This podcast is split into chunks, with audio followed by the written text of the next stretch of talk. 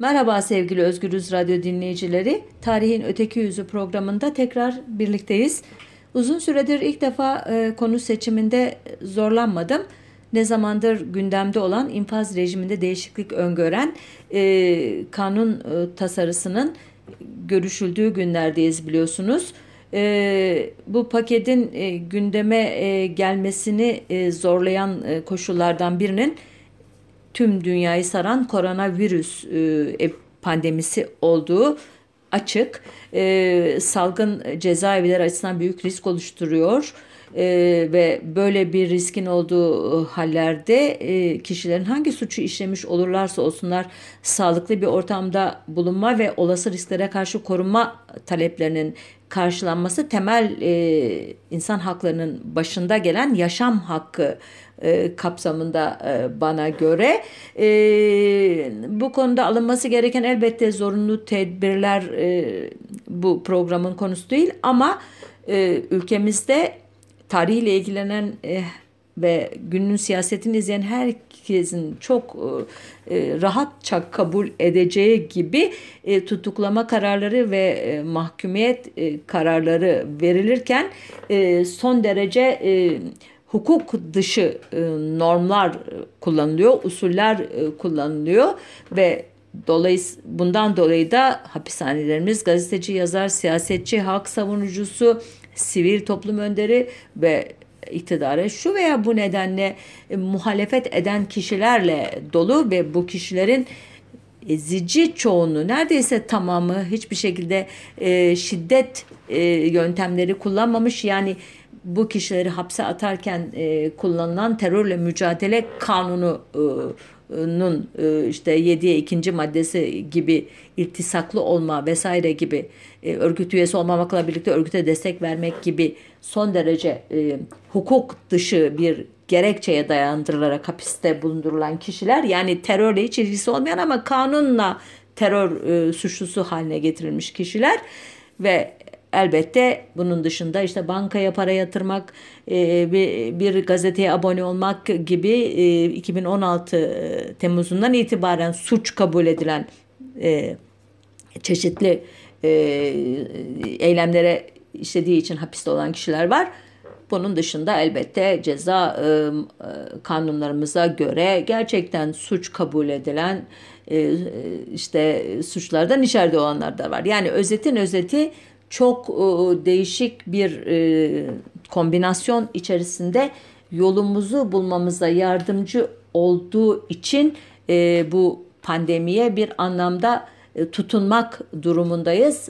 Çünkü onun kanunları bu deminden beri saydığım bütün kanunları kesen, onları e, bir anlamda e, açıkta bırakan bir niteliğe sahip. Bu açıdan infaz yasasının e, şu anda e, aldığı şeklin tamamen dışına çıkması için yani siyasi tutukluları da içermesi için elimizden geleni yapmamız için e, son günlerimizdeyiz. Bu programında ona bir anlamda destek olması umudundayım.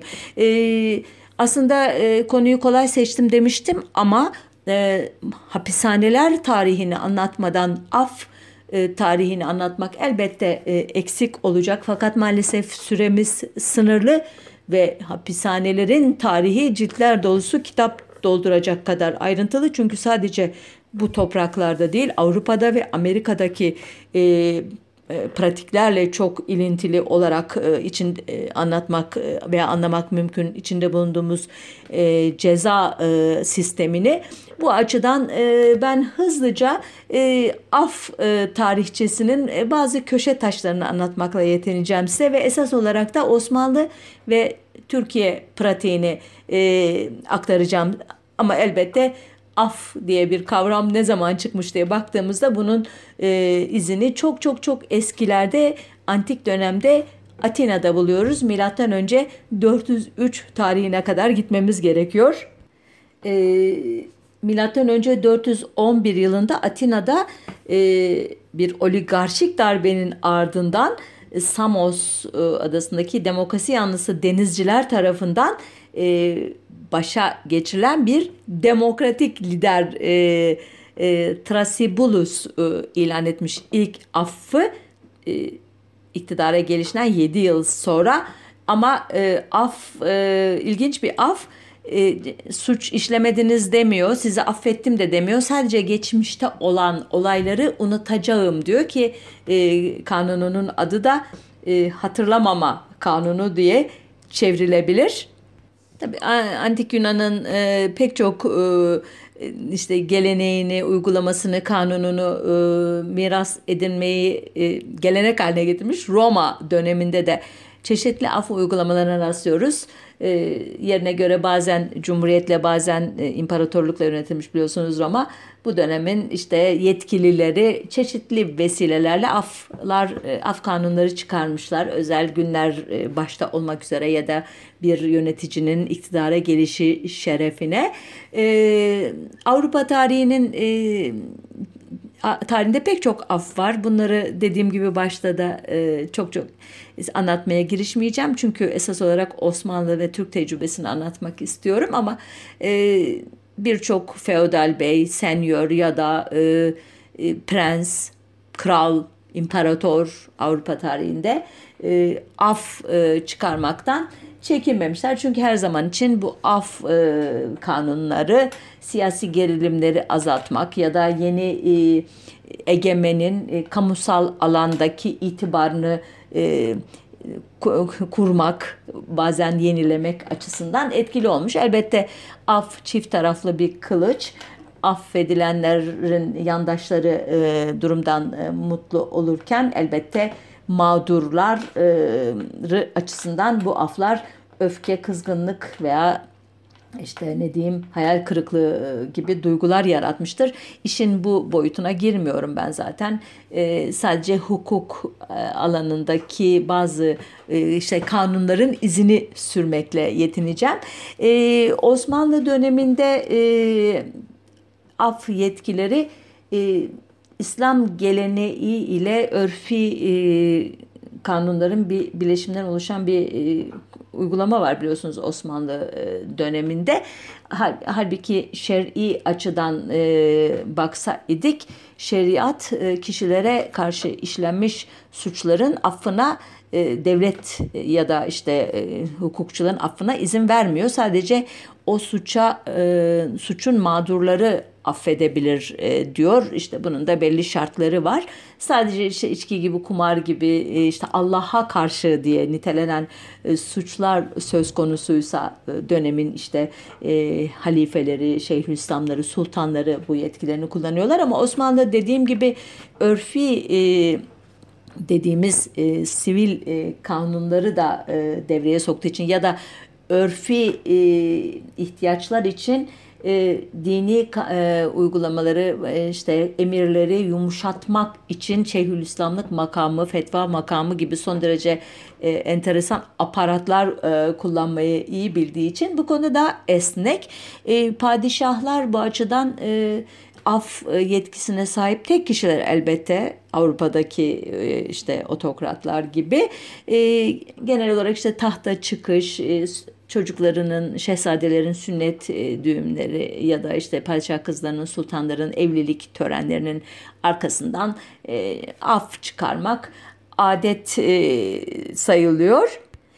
E, affın e, bir hukuk normu haline gelmesi ise çok çok çok sonra 1858 yılında çıkarılan ceza e, kanunnamesi ile bu kanunun 47. maddesine göre idam cezaları kürek cezasına, kürekler kalebentliğe, e, müebbet kalebentlikler geçici kalebentliğe e, çevirme yetkisini padişaha e, tanıyor. E, bir sonraki af maddesi e, Mithat Paşa ve ekibince e, Kanunu Esasi adıyla bildiğimiz Osmanlı'nın ilk anayasası, modern anayasasını ilan etmesi şartıyla tahta çıkaran 2. Abdülhamit e, tarafından e, bolca kullanılacak olan bu anayasanın 7. maddesi e, padişaha af yetkisi veren 7. maddesi. E, Abdülhamit e, bunu bolca e, kullandım dedim. İlk defa e, ilk defa 1877-78 e, Osmanlı-Rus Savaşı'ndan sonra e, bu anayasayı ve bu anayasanın mütemmim cüzü olan e, ilk Osmanlı Meclisi'ni tatil etmesinden sonra hapishanelere bizzat kendisinin doldurduğu siyasi mahkumları affetmek için kullanıyor. E, daha sonradan işte şehzadelerinin doğumunda ya da dini bayramlar gibi e, özel günlerde o geleneksel e, tarzda küçük çaplı afları e, uyguluyor ama en büyük af hamlesi tahta geçişinin 25. yıl dönümüne rastlayan 1901 yılında oluyor ki bu yıl hem kutlamalar açısından hem işte saat kuleleri vesaire gibi sembolik binaların inşası açısından e, çok e, şeyli e, ateşli bir yıl, görkemli bir yıl. Afta e, bu e, işte kutlamaların e, diyeyim size taçlandıran şey oluyor ve hapishanelerde bulunan işte mahkumların cezasının üçte ikisini çekenler salı veriliyor. Mali suçlardan e, dolayı hapiste olanlar ve siyasi suçlar da giriyor bu affa. E, idam cezaları müebbet hapse çevriliyor. E, ancak ilginç bir e, tepki oluyor bu e, affa. E, Abdülhamit e, siyasi muarızlarını sürgün, e, işte kalebentlik, e, prangabentlik gibi pek çok cezayla e, e, cezalandırırken e, ailelerine küçük de olsa bir maaş bağlamasıyla e, meşhur. Hatta sürgüne gönderdiği pek çok muhalifine de maaş bağladığı biliniyor. E, bu af yüzünden siyasiler dışarı çıka, çıkınca aileleri tepki gösteriyorlar. Onları affediyorsun ama bizim maaşımızı e, kesersen şimdi işte buna kızarız e, diyorlar. Birçok e, dilekçe gönderiliyor ama tabii e, doğal olarak haklı çıkamıyorlar. E, bu arada idam e, mahkumu o kadar çokmuş ki bunların hepsi müebbete çevrilince bu sefer bunların e, oluşturduğu bir izdiham oluyor hapishanelerde. Bunun üzerine mahkumların isimleri ve fotoğraflarının olduğu listeler hazırlanıyor. Bu listelerdeki işte bakarak bazı komisyon e, özür dilerim komisyonlar kuruluyor. Komisyon üyeleri bu fotoğraflardan işte bunun meymenet yok suratında bu suç işler bu karanlık görünüşlü bu e, gavur mudur nedir diye kulp takarak böyle bir tasnif yapıyorlar. Geri kalan e, kendilerine göre iyi vatan evlatlarını Abdülhamit'e e, sunuyorlar. O da onları affediyor. Ancak bu affın e, arkasında e, bazı ihtiyaçları karşılama gerekçesi de olduğu anlaşılıyor. Çünkü Selanik'te affeden 381 mahkum doğrudan orduya alınıyor. 1877-78 Osmanlı-Rus Savaşı'ndan sonra ordunun çok ciddi bir e, subay ve e, asker e, işte er kadrosunu kaybettiğini biliyoruz. Herhalde bunları da tamamlamak için özellikle bu hapishanelerdeki çok tehlikeli olmayan suçluların hem devlete faydalı hem de zapturapt altına alınsın diye bu önlemin düşünüldüğü anlaşılıyor. İlginç olaylar da var bu hafta. Mesela bazı mali suçlardan affedilmesi gerekenlerin o işte verdikleri zarar ödemeleri falan gibi gibi şartlar olduğu için bunları yerine getiremeyenler için Abdülhamit'in cebinden 300 lira tahliye parası gönderdiğini e, okudum bir belgede ilginç geldi bana. Hatta bu tavrı o kadar e, böyle şey yapıyor ki e, e, ilginç bulunuyor ki Avrupa'daki bazı e, gazeteler konu ediniyorlar bunu. E, Abdülhamit e, dönemi e, siyasi muhaliflere yumuşak e, davranıldığı bir dönem mi değil mi tartışmasını e, başka bir zamana bırakarak şunu söylemem gerekir ki e, 1894-1896 yılları arasında e, Ermenilerin ve Kürtlerin yoğun yaşadığı vilayetlerde yaşanan ve daha sonradan e, Karadeniz bölgesine, Orta Anadolu'ya ve İstanbul'a e, sirayet eden o müthiş kargaşa döneminde e, öylesine büyük can kayıpları olmuştur ki bu dönemi böyle sadece siyasi e, muarızlara gösterilen toleranslı tutumla değerlendirmek çok büyük bir yanılgı olur. E, bu dönemde e, Abdülhamit e, Ermeni e, mahkumlara, Ermeni siyasi muarızlarına karşı e, çok e, diğer Türk e, Müslüman muarızlarına gösterdiği kadar toleranslı olmak istemiyor. Hatta e, 1879, 84, 91 ve 93'te çıkardığı aflarda bu kişileri hariç tutuyor. Ancak 1895'te İngiltere, Fransa ve Rusya'nın e, talepleri doğrultusunda Ermeni e, siyasileri de e, affediyor. 1990 1896'da ikinci bir Afgan çıkıyor. Onda da Ermeniler dahil ediliyor. Ee, yine ilginç bir şekilde e, Balkanlarda özellikle Selanik, Kosova ve Manastır vilayetlerinde e, yasak evrak, bomba bulundurma gibi suçlarla mahkum olanlara yönelik yine Avrupa devletlerinin ve e, ne diyeyim size e, buha, kazanın buharını e, düşürmek lazımdır padişahım diyen ak, akıllı e, e, rasyonel e, aktörlerin etkisiyle 1903'te e, çıkarılan afta 1100 kadar gayrimüslim komitacı e, serbest bırakılıyor. Tabii bu Müslüman ahalinin tepkisini çekiyor e, ve e, bunun üzerine ek bir e, yasa ile e, ya da fermanla e, Müslüman mahkumlar, adi suçlar ki bunların çoğunluğu onlar da e, affediliyor.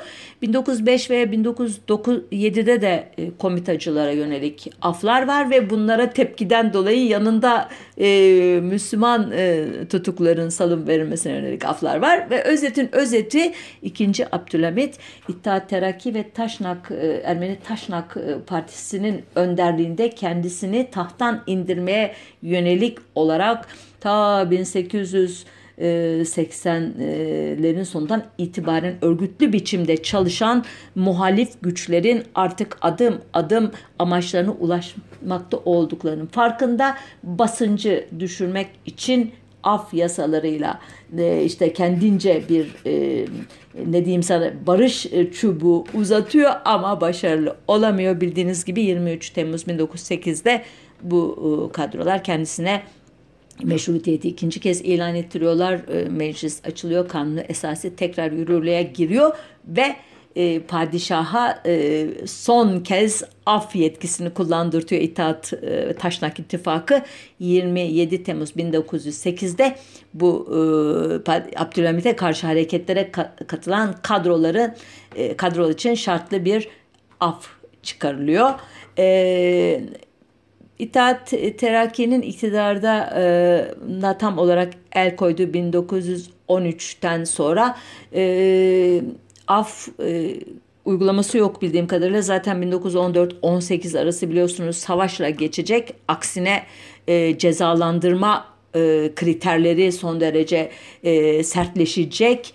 E, ihanet, işte e, gasp, talan e, gibi e, suçlar e, Divan-ı Harbi örfilerde yargılanacak ama 1915 yılında Ermenilere karşı önce tehcir diye başlayan sonra Kırım'a dönüşen ve soykırımla biten o korkunç e, hamle sırasında işlenen e, çeşitli suçlar hiçbir zaman e, cezalandırılmayacak. Cezalandırıldı diye e, bugün bize resmi tarihçiler tarafından sunulanları da incelediğimiz zaman esas olarak bunların işte gasp ettikleri e, malları vesaireleri İttihat Terakki e, yetkililerine teslim etmek yerine ceplerine atmaları gibi e, aslında e, e, kendi iç e, meselelerine dair suçlamaların sonucu olduğunu görüyoruz. E, Nitekim bu dönem işlenen suçlar daha sonra Lozan Barış Anlaşması'nda çok önemli bir tartışma konusu olacak ve biraz sonra e, yeri geldiğinde e, anlatacağım gibi affa uğrayacak. E, Milli mücadele dönemi dediğimiz dönem e, Mondros Mütarekesi'nin imzalanmasından sonra yani 30 Ekim 1918 den 9 e, Eylül 1922'de e, İzmir'in geri alınışına kadarki döneme verdiğim ad benim.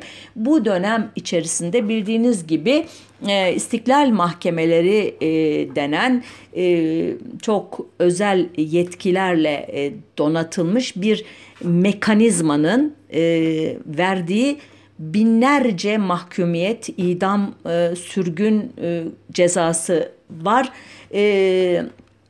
Sayıları e, hiçbir zaman çok net bilinmemekle birlikte bu konudaki belgeleri eline geçirme şansına sahip olan tek araştırmacı diyeyim Ergun Aybars'ın verdiği e, rakamlara göre sadece 1920-1923 arasında Hiyaneti Vataniye Kanunu'na dayanarak 59.164 kişi yargılanmış. Bunların 41.768'ine e, e, değnek vurma, malını mülkünü müsaade para cezası, ev, evinden başkasının asker alma, halka teşhir, hapis ve evinin yakılması gibi cezalar verilmiş. 1054 idam cezası verilmiş ancak Aybars diyor ki e, bunlara diyor Konya, Isparta, Pozantı, Diyarbakır e, mahkemelerinin verdiği acil idam cezaları dahil değildir. Onun için idam konusunda e, çok eksiktir diyor. Bizi zaten idam edilenler maalesef ilgilendirmiyor bu şeyde. Çünkü af e, konumuz yani hapse düşenler bizim alanımıza giriyor.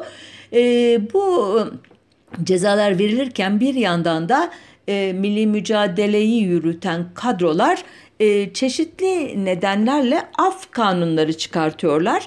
Bunların e, çoğu özel nitelikte kanunlar. İşte bir e, TBMM'de e, böyle hatırı geçen bir milletvekiline yakın olanlar e, sayesinde örneğin e, Dersim mebusu Mustafa Ağa'nın kardeşi Zeynozade Ali Beyoğlu Bego 80 mebusun önerisiyle affediliyor. 3 e, yıla mahkum olmuş veya Konya'da bir eşraf başarılı Mustafa Efendi affediliyor. Ama e, bu aflar arasında e, siyasi anlamı olanlar da var. Örneğin e, 9 Mayıs 1921'de hükümet darbesi e, tertip etmekten Ankara İstiklal Mahkemesi'ne mahkum edilen Halk İştirakiyun Fırkası üyesi komünistlerden e, Dahiliye eski vekili ve Tokat mebusu Doktor Nazım Bey veya Matbuat ve İstihbarat Müdüriyeti eski memurlarından Zinetullah Nuşirevan Emek Gazetesi'nden e, Abdülkadir Baytar Binbaşı Salih Hacıoğlu ve birkaç kişi daha e, Sovyet Rusya'dan gelecek para, mühimmat ya da silah yardımlarının hatırına özel bir kanunla affediliyor. Ya da bu dönemde yine Sakarya Meydan Muharebesi'nde işte yararlılık e, göstermiş olan e, bazı kişiler daha önce işledikleri suçlardan dolayı affediliyor vesaire. Yani bu dönem böyle sıkça bir özel af kanunlarının görüşüldüğü bir dönem ama e, 19 Aralık 1921'de e, daha geniş kapsamlı e, bir af e, e, önerisinde bulunuyor ve Edirne Mebusu Şeref Bey e, artık insan kaybetmeyelim, milli davaya kazanalım, e, geçmişteki hesaplaşmaları bir kenara bırakalım falan e, diyor. Fakat itiraz eden işte Şarki Karahisar Mebusu Ali Surri Efendi de diyor ki ya büyük taarruz sürerken af e, yaparsak e, bu bize e, ters e, geri döner. Af tuz gibidir fazla verirseniz zehir olur falan diyor ama sonuçta e, 162 kişinin katıldığı bir oylamada ki meclisin e, şeyi 370'lerde falan çok az kişinin katıldığı bir oylamada 106 kabul 36 red ve 20 çekimser oyla kabul ediliyor ki bu e, neredeyse meclisin normal sayısının üçte biri milletvekilinin kabul ettiği bir af olarak çok da içe sinmediği anlaşılıyor. E, önemli bir başka af 29 e, Ekim 1923'te Cumhuriyet'in ilan edilmesinden yaklaşık bir ay sonra çıkarılan özel bir af Cumhuriyet'in ilanı nedeniyle çıkarıldığı belirtiliyor. Ee, e, 16 Nisan 1924'te ilan edilen genel af ise biraz önce e, sözünü ettiğim 1915 Ermeni Kırım suçlularının affedilmesi için çıkarılmış bir özel kanun. Böyle demiyor elbette ama kanunun e, kapsamından bunu anlıyoruz. Nedir e, kapsamı derseniz 1 Ağustos 1914'ten 20 Kasım 1922'ye kadar işlenmiş suçlar için çıkarılmış bir af. Cumhuriyet hükümetinin 1 Ağustos 1914'ten itibaren diye bir af çıkarmasının mantığı ne olabilir sizce?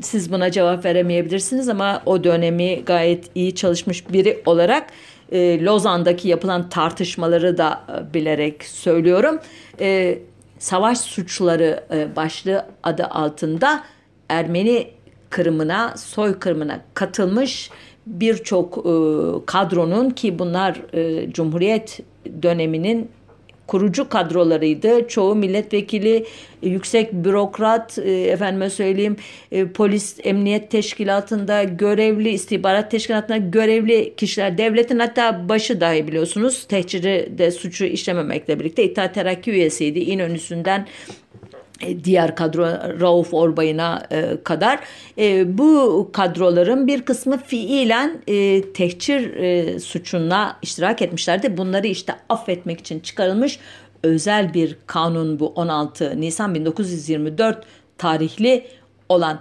Bu tarihlerde e, böyle e, küçük küçük başka aflar da çıkarılıyor. Bunları saymaya maalesef girişmeyeceğim çünkü hakikaten zaman e, sınırlı ve çok fazla af var konuşmamız gereken.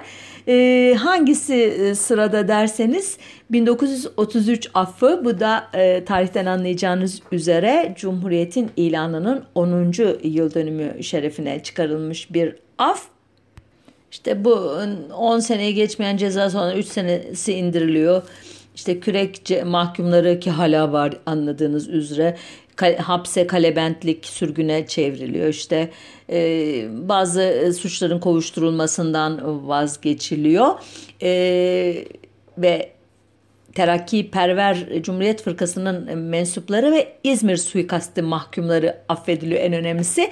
Terakki Perver Cumhuriyet Fırkası biliyorsunuz 1924 yılının Kasım'ında kurulmuş. 1925 e, yılının Haziran'ında Şeyh Said isyanıyla e, ilişkilendirilerek bazı üyeleri kapatılmış. İlk e, muhalif parti hiçbir seçime katılma şansı elde edememiş bir parti e, e, çok büyük bir cüret e, kabul ediliyor elbette 24'te yaptıkları bu e, girişim ve bu parti üyeleri 1926 e, Haziran'ında Mustafa Kemal'e karşı e, bir suikast girişiminde bulunmakla suçlanacaklar İzmir'de ve iki kademeli bir yargılama sonucunda üyelerinin hemen hepsi idam edilecek yargılanan üyelerinin işte bunları içeren bir af olması e, bazı e, dönemin bazı aktörlerini çok rahatsız ediyor. Mesela Urfa Milletvekili Ali Sahip Ursavaş ki kendisi e, Şeyh Said'i yargılayan Şark İstiklal Mahkemesi'nde yargıç olarak görev yapmıştı. Ali Sahip Ursavaş'a göre e,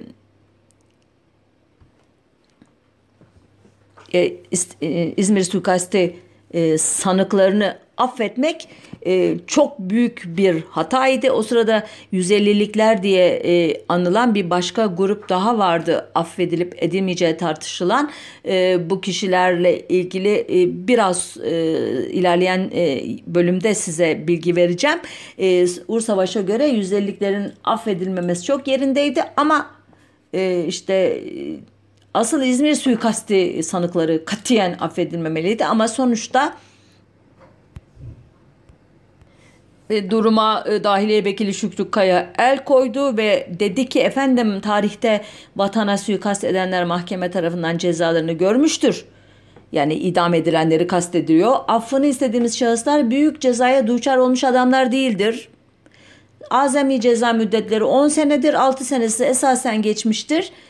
Ama diyor esas olarak diyor büyük gazinin diyor bu husustaki merhametini göz önüne almak lazımdır. Çünkü diyor bu affı hükümetten bizzat kendisi istemiştir. Ya Gazi Mustafa Kemal'in e, geçmişteki bu korkunç kanlı hesaplaşmayı ki başı başına bir program konusu bir şekilde e, sulhle kapatmak istediğini e, düşündürüyor bu.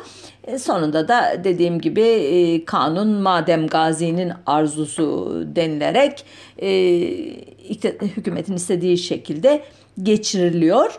E, bundan sonra uzun bir süre e, küçük ufak tefek aflar var ama onlarla vakit kaybetmek istemiyorum. 1938 hmm, yılındaki e, 150'liklerin affına değinmek istiyorum. E, 150'likler e, nedir e, diye soracaksınız muhtemelen. Hani e, demiştim ya 1 e, Ağustos 1914 e, ve 20 Kasım 1922 arasındaki savaş suçları, tehcir suçları affedildi. Böyle olunca bu sefer siyasi iktidara muhalefet etmiş bazı kişilerin de bu aftan yararlanması söz konusu olacaktı. Rejimin sahiplerinin buna tahammül etmesi beklenemezdi. Bu yüzden davaya katılmamış yani şey davasına e, söyleyiverin e, Kemalist davaya işte e, veya e, karşı çıkmış veya iktidar siyasi kadroda ihanet etmiş kişilerin cezalandırılması için bir istisna e, istendi itilaf devletlerinden ve e, İstanbul hükümetleriyle işbirliği yapmış olan 150 kişiyi af dışı bırakmak hakkı kopartıldı. E, Türk tarafı bu kişileri herhangi bir şekilde cezalandırmayacak fakat e, halen yurt e, e, içindeyseler sürecek. Yurt dışındaysalar da bunların Türkiye'ye gelmesini engelleyeceklerdi. E, işte bu 150'likler denilen şey uzun tartışmalardan sonra sayı işte e, 300'e çıktı, 600'e çıktı, sonra tekrar 150'ye indirildi. Bu hikayeyi anlatmaya girişmeyeceğim e, oluşturulan 150 kişilik liste işte biraz önce söylediğim kriterlerde ülkedelerse e, yurt dışına sürüldüler. Mallarına mülklerine el konuldu ve e, işte bu iş 1924 yılında yani 1 Haziran 1924 yılındaki bir e, kanunla kesinleştirildi. Bu kanundan kaç sene geçmiş oluyor? 1938'e kadar tam 24 yıl sonra bu kişilerin affedilmesi gündeme geldi. Çünkü artık rejim, oturmuş cumhuriyet rejimi, işte siyasi muhalifler e, sindirilmiş, efendime söyleyeyim ve e, Mustafa Kemal'in de son e, yılları artık hastalık e, çok belirginleşmiş. Artık e, öte dünyaya giderken Ali Cenab bir merhametli bir lider olarak imzasını koyma fırsatı olarak görülmüş. E, bu affın e, ilanında çok özel olarak Refik Halit Karay'ın e, etkisi olduğuna dair anekdotlar vardır. Yakup Kadri Karaosmanoğlu'nun anlattığı özellikle e, Refik Halit Bey e, Osmanlı döneminin ünlü bir bürokratı, yazarı. O tam 20 yıl boyunca 150'liklerden biri olarak Suriye'de yaşamış. Bu dönemde Türkiye'de yaşanan olayı olayları ele aldığı bir e, komedi, Deli adlı bir komedi kalemi almış. İddiaya göre işte Mustafa Kemal bunu okumuş. Kahkahalarla gülmüş ve demiş ki ya bu Refik Halit'i ya getirelim artık bu ülkeye Türkiye'ye demiş. İddiaya göre Refik Halit'e bir e, Suriye sınırında bir karakola teslim olması e, önerilmiş. Yani af çıkarmak niyeti yok da Refik Halit'i nasıl kurtarırız e, fikri var anlaşılan. O buna razı olmayınca da bir genel af çıkarılması yoluna gitmiş. E, yani e, özetin özeti 150'liklerden geriye kalan 50-51 kişi e, hesaplara göre e, Refik Halit'e borçlularmış bu e, Ali Cenaplığı. E, bunların bir kısmı zaten hasta yaşlı, bir kısmı zaten rejime e, ram olmuş e, artık ki e, çok önemli e, aktörler de var onlar arasında. Refik e, Cevat Refik Ulunay gibi e, Atatürkçü olacak, çıkacak kendisi. E, çoğu gelmemiş. Gelenler e, ülkede de yine rahat etmemişler. Polis takibinden kurtulamamışlar. Gelmeyenlerden biri de ünlü Çerkez Etem. O da affedildi hadi Ürdün'de kalmayı seçiyor. Ee, 1938 e, affı da böylece e, tamamlanıyor. Bundan sonraki af için e, Demokrat Parti'nin iktidara gelmesini bekleyeceğiz. 14 Mayıs 1950'de e, tek parti dönemini e, büyük bir e, seçim zaferiyle tarihe gömen Demokrat Parti'nin de ilk işi e, Osmanlı'dan beri olduğu gibi iktidara gelenin yaptığı Ali Cenaplık örneği olarak bir af çıkarmak oluyor. 13 Temmuz 1950'de çıkan afla e, cezaevlerindeki e, 20.550 civarındaki mahkum ve 12.865 tutukludan e, toplam 23 bini e, aftan e, yararlanıyor. E, yararlananlar arasında bugün de e, çok iyi tanınan e, siyasiler var. Büyük Doğu Mecmuası sahibi Necip Fazıl Kısakürek, Amber Gazetesi sahibi Zeki Özkan e, ve Nazım Hikmet e, 12 yıldır hapiste. Bundan o sırada e, hasta olduğu için Cerrahpaşa Hastanesi'nde bulunan e, Nazım Hikmet ki 28 yıl 4 ay e, cezası donanma davası diye anılan bir davadan 1938'den beri hapiste yatıyor. E, Nazım Hikmet'in e, tahliyeden sonra söylediği şu sözler belki ilginç gelebilirse heyecanım aftan değildir. Nihayet hakkımı alıyorum. Hakkımın bir kısmını da kaybederek temin ediyorum. Bütün sevincim dostlarıma, akrabalarıma ve her şeyden üstün tuttuğum özgürlüğüme kavuşmaktan ileri geliyor. Bu gece sırt üstü yatıp gökyüzüne bakacağım. Yıldızları, ıssız bucaksız ufukları seyredeceğim. Çünkü hapishanede yattığım yerden tavandan başka bir şey görmüyordum diyor ki biliyorsunuz çok duramayacak ülkesinde askere alınacağını bu ileri yaşında ve hasta iken e, duyumlar ulaşınca yurt dışına e, kaçacaktır. E, İmralı cezaevinde e, bulunan mahkum 680 e, kişi vapurlarla Necat vapuruyla İstanbul'a getiriliyorlar 19 Temmuz'da. E, Rıhtım'da futbol e, maçlarından e, tanıdığımız bir tezahürat ya ya ya şaşa şa Celal Bayar çok yaşa e, tezahüratları ya da Demokrat Parti çok yaşa tezahüratlarında bulunuluyor. E, pek çok e, şey çeşitli e, sol sağ tutukluların ve mahkumların e, içerisinde bulunması aslında bir önceki dönem hakkında fikir veriyor ama esas olarak elbette sol ağırlıklı bir mahkum kitlesi var ve tabii adi suçlular savcı e, birkaç ünlü isim var ama e, bir dizi komünist tevkifatından e, dolayı hapishaneler e, yıllardır e, sosyalist komünist düşünen e, itiraz eden e, okumuş e, dediğimiz münevver dediğimiz kesimlerle e, dolu Elbette Nazım'ın özellikle hapisten çıkması e, büyük tepkilere neden oluyor. Milli Türk Talebe Birliği o zamanın milliyetçi mukaddesatçı öğrencilerinin oluşturduğu bu örgüt bildiriler e, yayınlıyor e, Nazım'ın zaten e, serbest kalması da bir e, istisnalarla ilgili bir madde görüşülürken yapılan yanlışlıktan dolayı oluyor. Çünkü onu dışarıda bırakmak için epeyce uğraşıyor Demokrat Partili milletvekillerin bir kısmı. Vakit olmadığı için uzun uzun anlatamıyorum.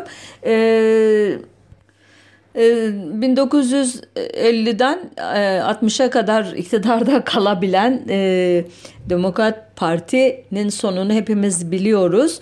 E, rejimin gerçek sahibi olduğuna inanan kesimler, asker sivil bürokratlar biliyorsunuz biraz daha bekleseler seçimi kaybedeceği için iktidardan düşecek olan Demokrat Parti'ye bu fırsatı vermediler ve 27 Mayıs 1960'ta bir darbe ile e, iktidardan düşürdüler ve e, hapishaneler bu sefer Demokrat Partililerle doldu. Gerçi Demokrat Partililer de o 50 affından sonra özellikle e, CHP'li basın mensupları başta olmak üzere muhaliflere yönelik bir cadı avı yürütüyorlardı. O sırada hapishaneler birçok gazeteciyle e, doluydu. E, 1960 darbecileri önce e, kendi e, işte o darbe sırasında işlenen suçları e, tırnak içinde kendilerine göre suç olmayan o müdahale sırasında yaşanan kanlı olayları affettiler. Arkasından bir e, siyasi nitelikte bir af çıkararak e, bu basın e, mensuplarının hapishaneden çıkmasını sağladılar. E, arkasından 1966'da bir genel af daha çıkarıldı. E, 62 ve 63'te e, darbe girişiminde bulunan e, Talat Aydemir ve Fethi Gürcan e, 62'de bunların affına bunlara destek verenler ama 63'te yeniden darbeye kalkışınca e, lider kadrosunu oluşturan bu iki ismin idamına ama diğer e, katılımcıların affına izin, affına e, affını sağlayan kanunlar e, çıkarıldı. E, uzun bir ara e, ufak tefek orman suçları işte gibi e, veya mali suçlarla ilgili bazı aflar çıkarılmakla birlikte genel af niteliğinde bir girişim olmadı. Aksine hapishaneler doldurulmaya devam etti. Neden? 1968 olayları dediğimiz Amerika e, ve Avrupa merkez özellikle Fransa merkezli öğrenci hareketleri Vietnam Savaşı'nın da e, yarattığı politikleştirici etkiyle birlikte Türkiye'de biliyorsunuz e, Avrupa'dan da farklı bir çizgide e, sisteme, rejime yönelik ciddi bir e, meydan okuma haline dönüşmüştü. E, öğrenci olayları e, tabiri kullanılmakla birlikte e, rejimin e, şeyini temellerini sarsar bir güce ulaşmıştı. Buna e, ordu içerisinden sol kanat bir darbeyle destek vermeye çalışanlar e, kısa sürede e, sağ e, nitelikli bir darbeyle bertaraf edildiler. Birkaç gün içinde güçler dengesi değişti daha doğrusu. 9 Mart'ta solcular e, iktidarı ele alacakken 12 Mart'ta sağ nitelikli kadrolar e, bir muhtıra vererek rejime müdahale ettiler ve bu e, tarihten sonra e, işte Deniz Gezmiş ve arkadaşları diye e, kod adı verebileceğimiz bir kadro hapislere atıldı ve idam edildi vesaire yani çok kanlı bir dönem yaşandı. E, 1974 yılına geldiğinde politik açıdan bir e, ne diyeyim size yumuşama ihtiyacı duyulmuş olmalı ki e, tekrar af konuşmaları yapılmaya başlanmıştı. Bunun politik açıdan mümkün olması da 1973 seçimleri sonrasında e, işte büyük bir e, çoğunlukla e, seçimleri kazanan CHP ve e, ona e, payanda olmayı, destek olmayı kabul eden MSP arasında kurulan hükümet sayesinde oldu. Koalisyon ortakları e, bir siyasi af konusunda anlaşmışlardı. Hem sağ hem sol görüşten siyasilere e, af çıkaracaktı. E, Erbakan da e, sanki e, hapishanelerde çok sayıda sağcı var e, e, sanıyordu. Öyle ikna edilmişti bazı kişiler tarafından. E, yoksa razı olmazdı. Halbuki sol e, tandanslı e, kişiler çoktu e, hapishanelerde. E, ilk görüşlen madde sağcıların, e, İslamcıların veya işte sağ milliyetçilerin, mukaddesatçıların e, yargılandığı daha çok 163. maddeden yatanlarla ilgili oylama oldu. Bu oylamada CHP, MSP milletvekilleri oy kullanıp affı gerçekleştiler. Sıra solcuların mahkum edildiği 141, 142 ve 146. maddelerin e, tutuklu ve hükümlerin affına geldiğinde MSP'lilerin e, meclis sıralarını boşalttığı görüldü ve böylece af e, sadece sağ siyasilerin affedildiği bir şey şekle dönüştü.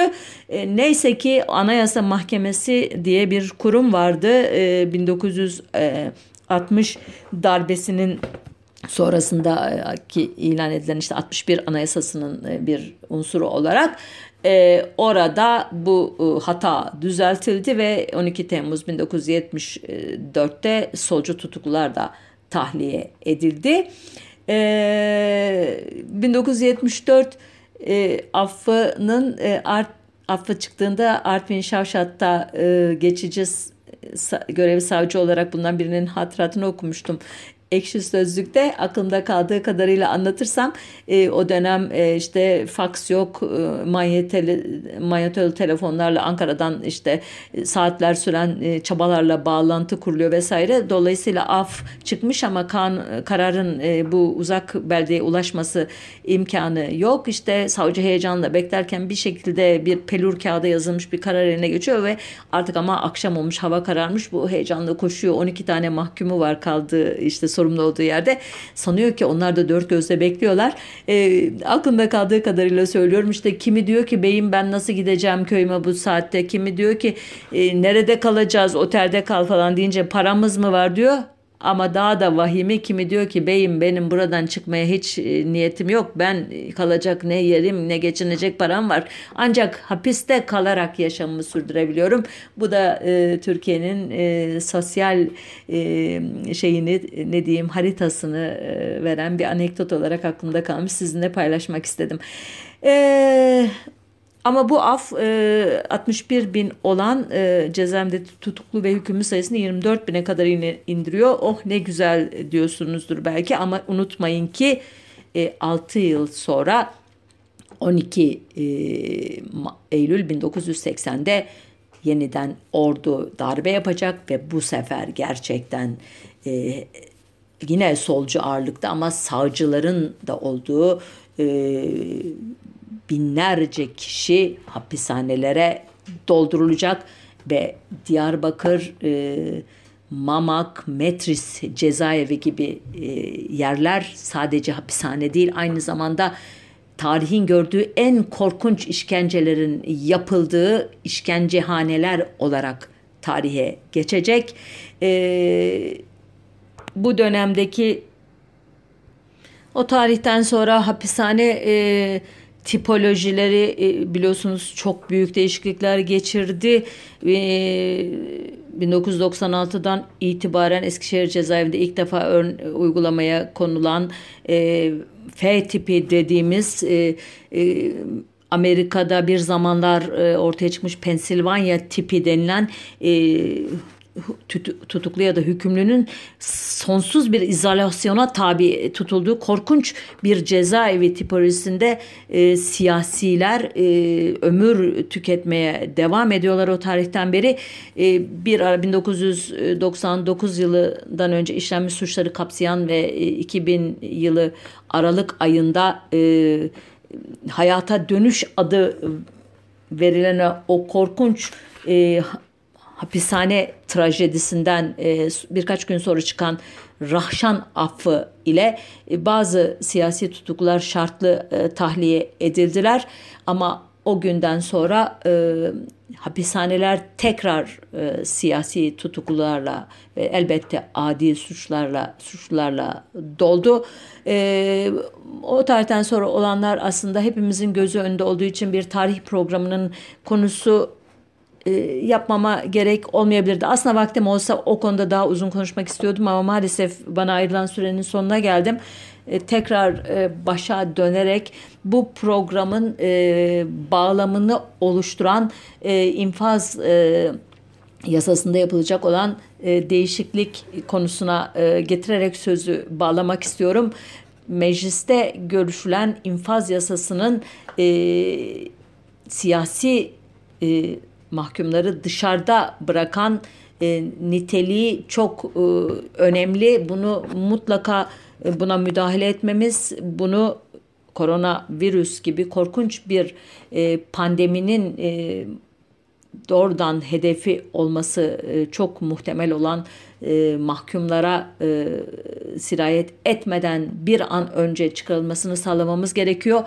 Özellikle elbette çocuk e, tutuklu ya da hükümlüler, bebekli, çocuklu, e, kadın e, hükümlü ve tutuklular, e, engelli, hasta e, hükümlü ve tutuklular derhal hatta bu uygulama bile beklenmeden tahliye edilmeli ve elbette infaz e, yasasında yapılacak iyileştirmeler bütün mahkumların e, geleceğini güvence altına alacak şekilde düzenlenmeli.